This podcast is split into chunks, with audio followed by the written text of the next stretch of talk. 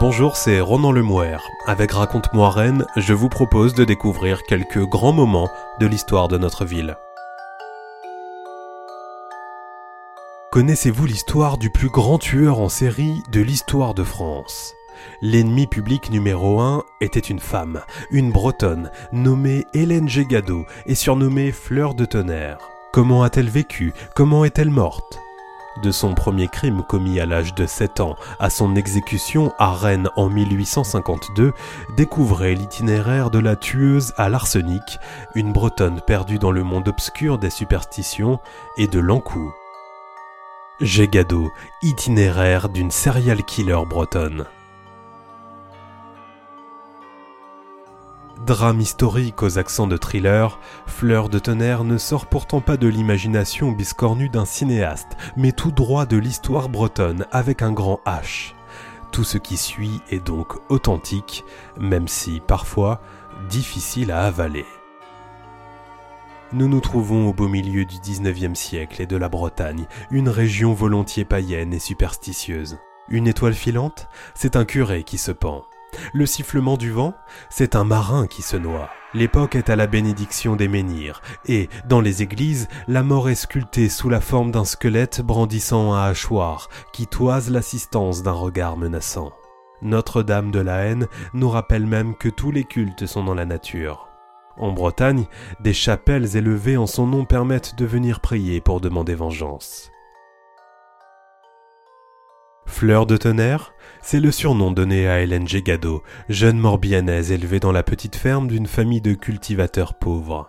Nourrie des légendes de la Basse-Bretagne, la morbihannaise née à Plouhinec le 17 juin 1803 va absorber les croyances et dictons. Quasiment analphabète et orpheline précoce, elle est traumatisée par le personnage de l'Ancou et tombe dès le plus jeune âge dans les abîmes de la folie. À la sortie de son livre en 2013, l'écrivain Jean enfilait son costume de profiler pour éclairer la personnalité obscure de la Gégado. Il déclarait c'est un peu du Dolto avant l'heure, mais ses parents l'ont tellement effrayée avec les légendes bretonnes qu'elle a conjuré la peur en devenant la mort elle-même, c'est-à-dire l'encou. Se sentant investie d'une mission par une voie intérieure, la fleur du mal allait semer ses mauvaises graines sur la route de la rédemption. En 1810, après avoir empoisonné sa mère avec des graines de belladone versées dans sa soupe, elle rejoint une tante qui travaille comme domestique dans un presbytère de Bubry. Par la suite, son périple l'amènera à Séglien, Guernes, Auray, Hennebon, Locminé, Lorient ou encore Pontivy. Au total, près de 20 maisons bourgeoises ou presbytères vont l'employer jusqu'à la dernière étape de son road movie macabre à Rennes en 1849. Hélène Gégado se fait embaucher comme bonne ou cuisinière au gré de ces étapes. Un moyen idéal pour empoisonner ses victimes choisies au hasard. Riches ou pauvres, vieilles ou jeunes, hommes, femmes ou enfants succomberont à ces diaboliques tartes vertes parfumées à l'angélique. On dit aussi que la jeune femme se serait prostituée dans un bordel de Port-Louis. Le scénario se répète à chaque fois. Elle est renvoyée ou bien quitte précipitamment son employeur. Fait plus surprenant encore, le malheur semble poursuivre Hélène Gégado car partout où elle passe, les autres trépassent. En 1833, Hélène Gégado a 30 ans et se met au service du curé de Guerne, appelé le Drogo. Le sort s'acharne très rapidement sur les membres de la maisonnée. Le père et la mère du curé, sa nièce de 7 ans, ses deux domestiques et le curé lui-même décèdent à tour de rôle. Seule survivante, Hélène veille les malades jusqu'à leur dernier souffle. Malgré l'autopsie pratiquée sur le corps de l'abbé, aucun soupçon ne se porte sur la cuisinière, qui fait au contraire figure de miraculée. Un an après le choléra qui a marqué les populations, on associe maux d'estomac, vomissements et autres symptômes à un retour possible de l'épidémie. Soulignons que la tueuse à l'arsenic est une fétichiste du crime. À chaque forfait, elle garde un souvenir de ses victimes, un bout de ruban, une mèche de cheveux, environ 80 trophées attachés entre eux par une cordelette et conservés tels des reliques dans son baluchon des preuves sur pièces qui se révéleront comme autant d'aveux signés. L'histoire s'est arrêtée sur le chiffre 36, mais la liste des victimes est sûrement plus longue. Hélène Gégado sera accusée d'être à l'origine de 97 tentatives de meurtre. Une de ses dernières proies se nomme Louis-Joseph Albert Rabot, assassiné le 30 décembre 1849, à l'âge de 7 ans. Ses parents, Victor Rabot et Charlotte Brière de Montvaux, vivent alors quai Saint-Georges à Rennes. Ils emploient Hélène Gégado comme cuisinière. Celle-ci tentera également d'empoisonner la mère d'Albert et sa grand-mère maternelle. Inaugurée à Plouhinec avec un matricide, la cavale meurtrière de la Fleur du Mal s'arrête net à Rennes en 1852. Le clap de fin de la guillotine se fait entendre place du Champ de Mars, à l'aube de ses 50 ans, après qu'elle eût été démasquée par le futur maire de Rennes, dont elle a intégré la maison. Ce 26 février, à 7 heures du matin, une foule immense se masse dans un silence de plomb devant l'échafaud. En s'attaquant à Théophile Bidard de la Noé, la Gégado commit-elle un suicide ou un péché d'orgueil En effet, le député maire de Rennes est un homme de loi doublé d'un expert en affaires criminelles. Pour utiliser une image, c'est un peu comme si Ted Bundy, le célèbre tueur des femmes américain, s'en prenait à la directrice de la CIA.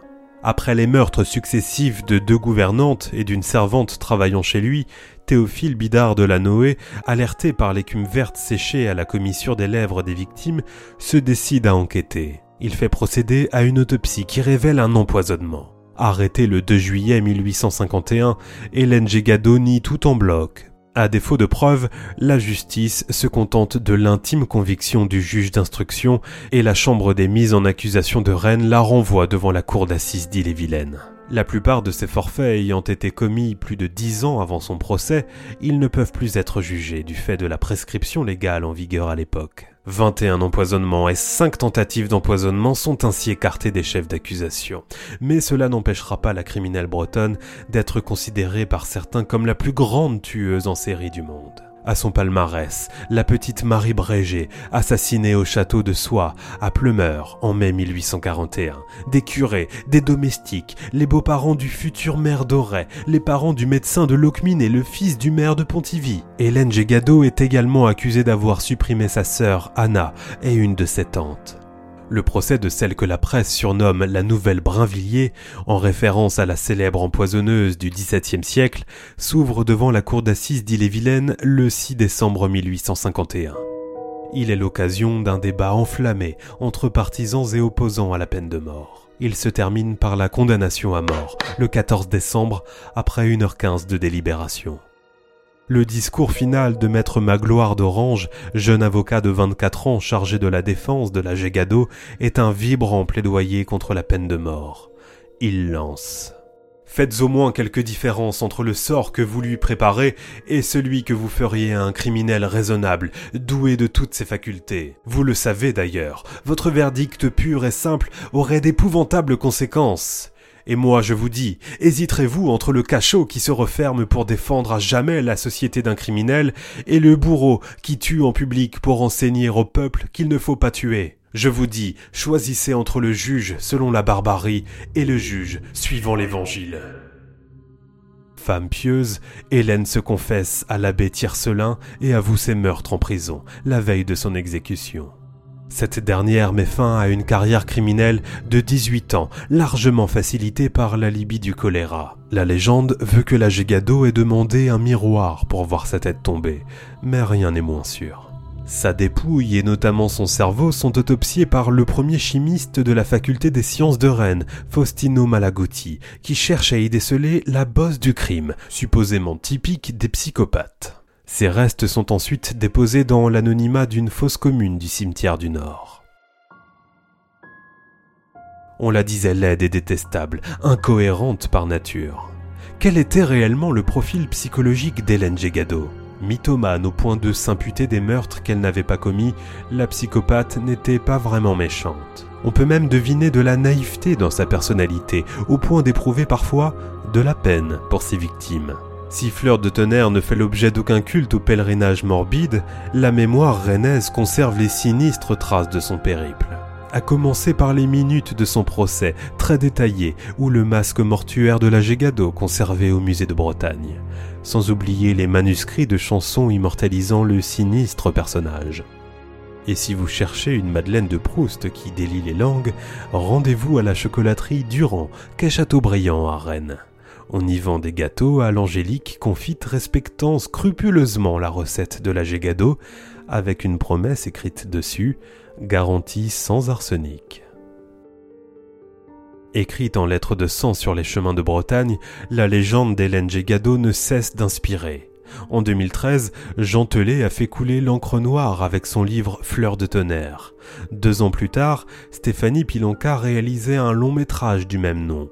Et plus récemment, les auteurs de BD Olivier Caraval et Luc Monneret faisaient éclater les bulles de poison dans les deux tomes d'Arsenic. Pour finir par une citation, le fondateur de l'Académie celtique, Jacques Cambry, déclara jadis Chaque pays a sa folie. La Bretagne les a toutes. Tout était donc dit avant même que la mortelle randonnée ne commence. Gégado, itinéraire d'une serial killer bretonne, un récit écrit par Jean-Baptiste Gandon. C'était Ronan Lemouer, à bientôt pour un nouvel épisode de Raconte-moi Rennes.